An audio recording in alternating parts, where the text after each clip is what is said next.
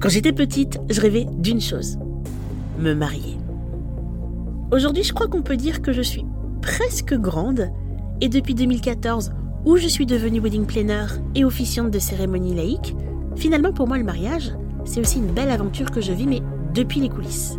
Et si on regarde bien, derrière le rideau, il y a des futurs mariés stressés qu'il faut rassurer, des prestataires passionnés avec qui j'ai tellement de plaisir à travailler, enfin la plupart du temps. Bien sûr, il y a aussi son lot d'imprévus. Et pourtant, c'est la plus belle expérience de ma vie. C'est aussi un ascenseur émotionnel, hein. parce qu'être entrepreneur, même dans le secteur du bonheur, c'est pas tous les jours rose. Dans ce podcast, je te livre le récit de mon quotidien de professionnel du mariage à travers des séquences story time sans tabou. Promis, je te dis tout. Attention par contre, il y a peut-être un petit peu moins de paillettes que ce que tu crois. Je m'appelle Fabiola, je suis wedding planner, officiante de cérémonie, entrepreneur, entrepreneur, et voici mes confessions.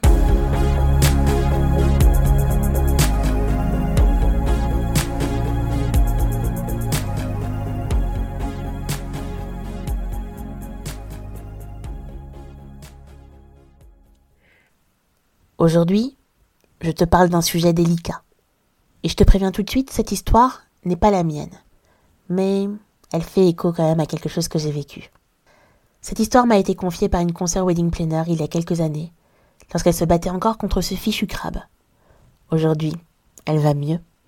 Elle a vaincu la maladie. Et elle a accepté que je te partage son histoire. Alors la voici.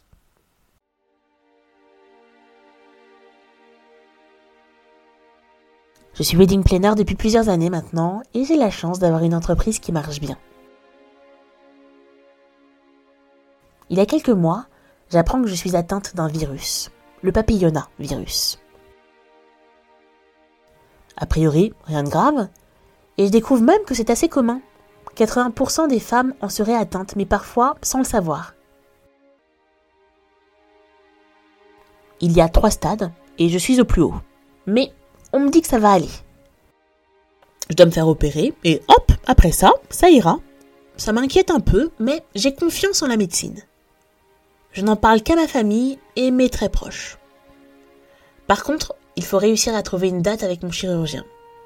Je dois pas mal voyager pour le travail et j'ai aussi mes mariages en cours. Finalement, on s'arrange et on trouve un jour. Je le sais plusieurs semaines à l'avance, ce qui me permet de m'organiser dans mes préparatifs, et j'ai même un peu moins de deux semaines entre mon opération et mon prochain mariage.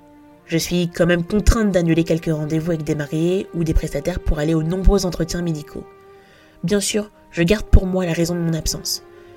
Personne ne s'en rend compte et tout va bien. Le jour de l'opération, je suis sous anesthésie générale. J'ai la chance d'être entourée par ma famille. À mon réveil, je suis prise de douleur et d'épuisement.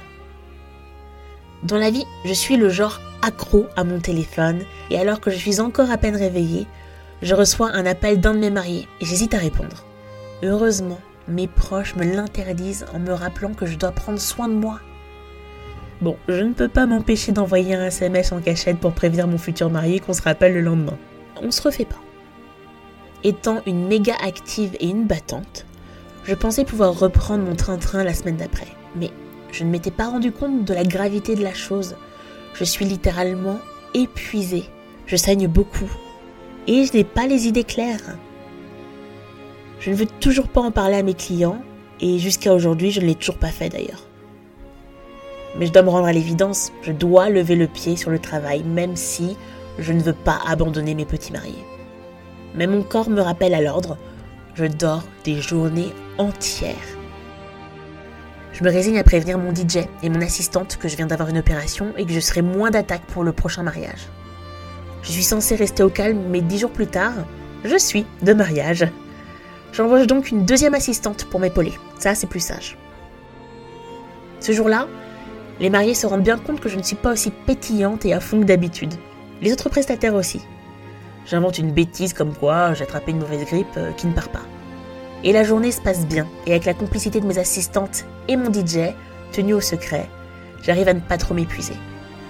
Quelques jours après, je reçois un appel de mon chirurgien, et la sentence tombe le virus s'est transformé en cancer.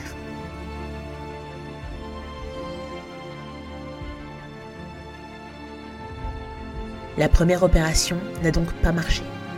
À partir de là, j'ai interdiction de faire du sport, de prendre des bains, d'avoir des rapports, de prendre l'avion. Je dois me reposer. Mon corps se bat contre un cancer beaucoup plus violent qu'on ne se l'imaginait. Le ciel me tombe sur la tête. Je ne peux pas, je ne veux pas m'arrêter.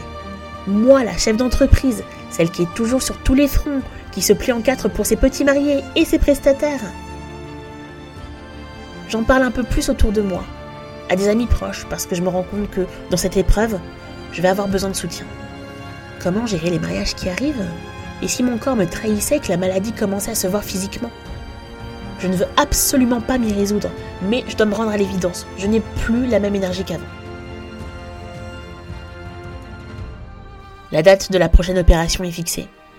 J'aurai à nouveau deux semaines avant le prochain mariage. Ça devient dur, autant physiquement que mentalement et émotionnellement.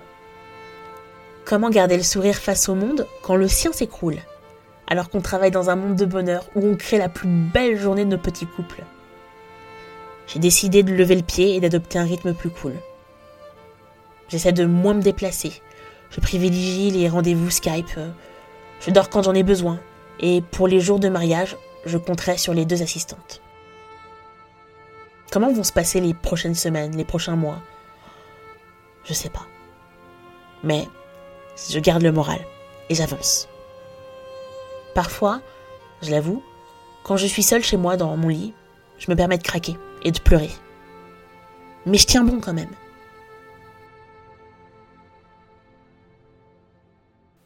Le témoignage de ma consoeur s'arrête là.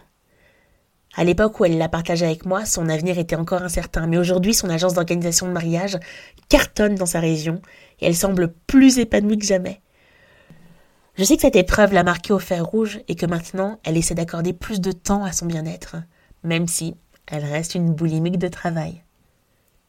Son histoire m'a fait pas mal réfléchir puisque moi aussi j'ai connu quelques soucis de santé cette année. Beaucoup moins graves, hein, mais tout de même bien handicapant dans ce métier. Ma première réflexion a été de me demander comment ne pas faire subir aux mariés les aléas de ma vie. J'ai donc mis en place un plan d'urgence pour que mes plus proches collaborateurs sachent qui contacter si je devais être remplacé au pied levé. La deuxième chose que je me suis dite, c'est Oh mon Dieu, comment faire si pendant plusieurs semaines, voire plusieurs mois, je ne pouvais assurer et si financièrement ça devenait compliqué Je me suis donc également protégée de ce côté-là. Mais surtout, j'ai pris conscience que je ne pourrais pas être là à 100% pour mes mariés si je ne me soignais pas. Ma santé doit rester la priorité. C'est peut-être la seule chose la plus importante que le mariage de mes clients. Bon, j'espère que j'arriverai à tenir cette résolution, mais surtout que je n'aurai pas besoin de le faire. The show must go on.